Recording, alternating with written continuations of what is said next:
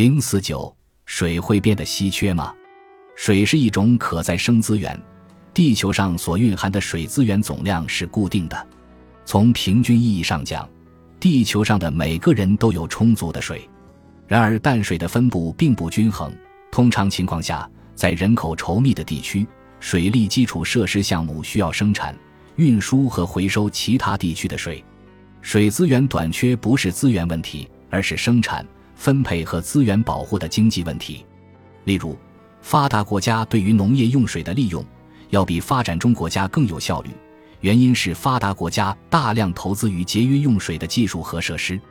以色列是世界上人均水资源最少的国家之一，由于率先采用了滴灌系统，其用水量比传统灌溉用水少百分之五十。此外，海水淡化技术也发展到了相当高的程度，淡水大量生产，成本已经低于一美元立方米，略高于传统自来水厂。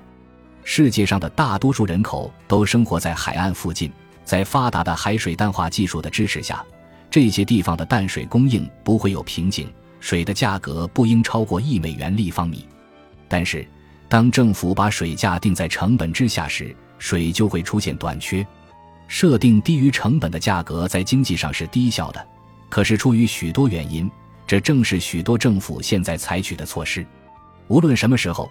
价格低于成本，就都需要补贴或配给，这就使得人们形成了水资源缺乏的印象。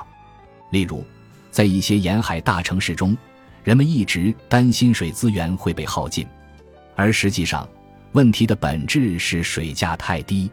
水的实际成本是零点七美元立方米，却按零点三美元立方米来计费。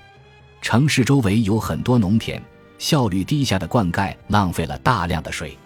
由于价格太低，人们没有足够的动力去节约用水。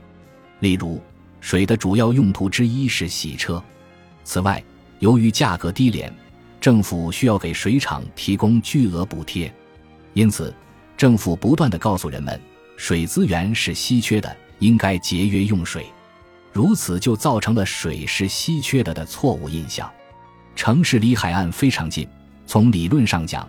可以以一美元立方米的价格生产无限量的海水淡化水，这个价格肯定是富有城市所能承受的。然而，没有私人公司会这样做，因为水价仅为零点三美元立方米。在大多数城市中，水资源短缺是政府价格管制的结果。随着这些城市的日益富裕，无论依靠政府补贴还是私人投资，都将会有更多的水供应。